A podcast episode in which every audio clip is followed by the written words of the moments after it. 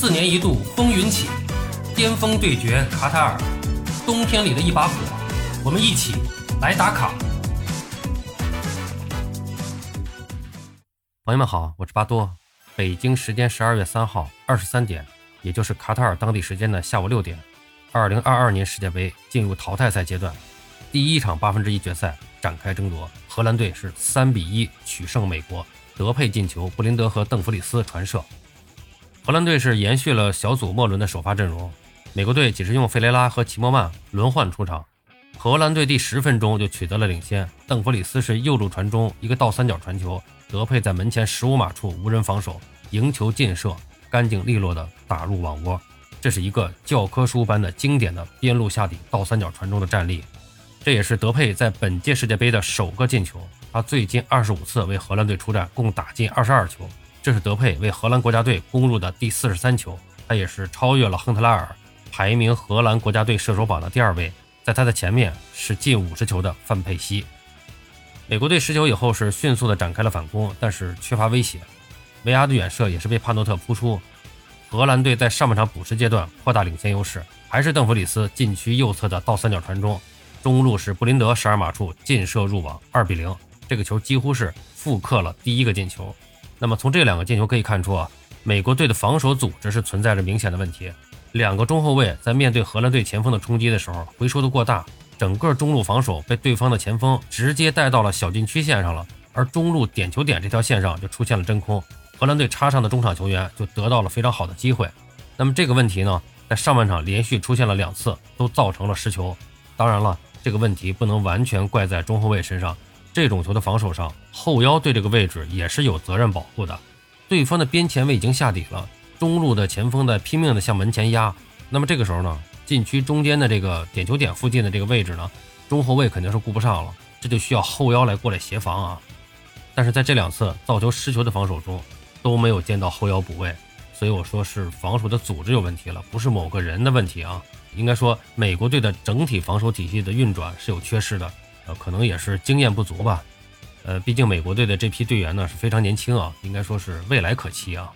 呃，到了下半场，美国队的里姆混战中是近距离射门，被加克波在门线处解围，德佩的远射也是被特纳扑出，库普梅纳斯二十五码处劲射又被特纳扑出，他随即呢又扑出了德佩的近距离头球攻门。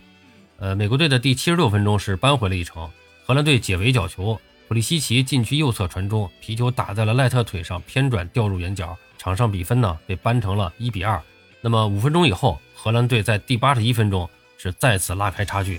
布林德左路传中，本场比赛在上半场奉献两次助攻的邓弗里斯小禁区边缘是凌空垫射入网，场上比分被扩大为三比一。那么随后比赛呢进入垃圾时间，美国队是拼力反攻，但为时已晚。而荷兰队的防守呢，在这个范戴克的带领下，应该说组织的非常好，没有再给美国队机会。最终比赛是定格在三比一。啊，应该说荷兰队是比较轻松的率先挺进八强。那么随着美国队的出局，再加上墨西哥和加拿大啊，应该说2026年的世界杯的三个东道主球队已经全部出局。呃，随后呢，在凌晨三点，第二场八分之一决赛，阿根廷对阵澳大利亚队的比赛打响，梅西首发迎来他职业生涯的第一千场的里程碑。呃，同时亚历桑德罗·戈麦斯是回归首发，迪玛利亚是替补待命。比赛开始以后，双方打的是比较沉闷，阿根廷队是略占上风，但在这个澳大利亚人的严密防守之下呢，也是没有什么机会啊。呃，澳大利亚队呢是利用强硬的逼抢，一度也是创造了几次进攻的机会，但总体上来说，双方打的还是比较焦灼。但是面对这样的局面，拥有梅西的阿根廷队注定不甘于平静。上半场第三十五分钟，于无声处听惊雷，阿根廷队在前场打出精妙配合，梅西在右路策动进攻。将球横传到中路后，反身迅速插入禁区。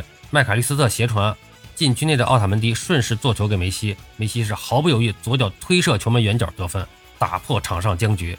啊，这就是梅西的超强的个人能力。身前有五个人包夹防守，但是梅西冷静致命的低射，利用节奏的变化打时间差，防不胜防。破门之后，梅西是与队友拥抱在一起，疯狂的庆祝。啊，这个球是梅西在世界杯淘汰赛上的首个进球啊。五次参加世界杯淘汰赛上的首个进球。随后呢，阿根廷队是更加从容的控制比赛，带着一比零的比分结束上半场。比赛进入下半场第五十七分钟，本场比赛在中场串联表现出色的德保罗和阿尔瓦雷斯前场压迫逼抢，导致澳大利亚队门将出现了失误。阿尔瓦雷斯是从对方门将脚下断球，机敏的将球打入空门，将场上比分扩大为二比零。第七十二分钟，澳大利亚队发动进攻，从左路将球调入禁区，阿根廷队头球解围出禁区以后，澳大利亚队的二十三号古德温在外围得球远射，这个球是打在了费尔南德斯的身上，变线以后。窜入了阿根廷队的网窝，澳大利亚队是扳回一城。随后，澳大利亚队是士气大振，多次利用长传强攻，一时间阿根廷队还颇为被动。呃，但是比赛的最后时段呢，阿根廷队还是凭借着这个精湛的技术和娴熟的配合，控制住了局面，并且连续创造了得分机会。其中，梅西有两次精彩的妙传，为劳塔罗是创造了近距离的得分机会。但是非常可惜啊，劳塔罗两次都没有把球打入，浪费了机会啊。那么在补时的最后时刻，比赛即将结束的时候，澳大利亚队还是没有放弃，还创造了一次几乎必进的机会。二十一号库尔射门被阿根廷队的门将马修瑞恩是神勇扑出，最终阿根廷队是二比一战胜澳大利亚队，挺进八强。应该说，这是属于梅西的夜晚。三十五岁的梅西迎来他足球生涯的第一千场比赛，并在比赛中首开纪录打入一球，这是他在一千场比赛中打入的第七百八十九个进球。这个进球意味着梅西创造了诸多的记录。梅西在世界杯上打进九球，暂时领先 C 罗的八球啊，当然只是暂时啊，因为两个人的竞争还在继续。那么五届世界杯，梅西终于在淘汰赛破门了。世界杯的第九球，梅西也是超越马拉多纳，跃升至阿根廷队队史世界杯射手榜第二位，仅次于十球的巴蒂斯图塔。在二零二二年，梅西已经为阿根廷队打进十四球，创造了个人生涯最佳。命运。就是用来改写的。从2006年首次参加世界杯开始，梅西就为淘汰赛的第一球而努力。十六年之后，梅西击碎魔咒，所有人都期盼着梅西能够更进一步。梅西的传奇之路也注定还在继续之中。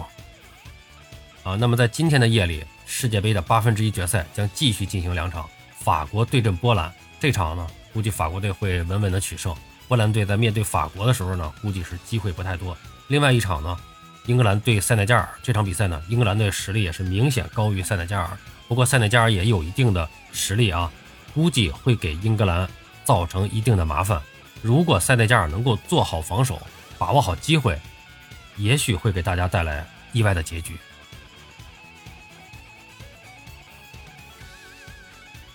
好了，朋友们，今天咱们就聊到这儿，感谢您的收听。您有什么想和巴多交流的，咱们评论区见。欢迎收听、订阅、评论、转发，我们下期再见。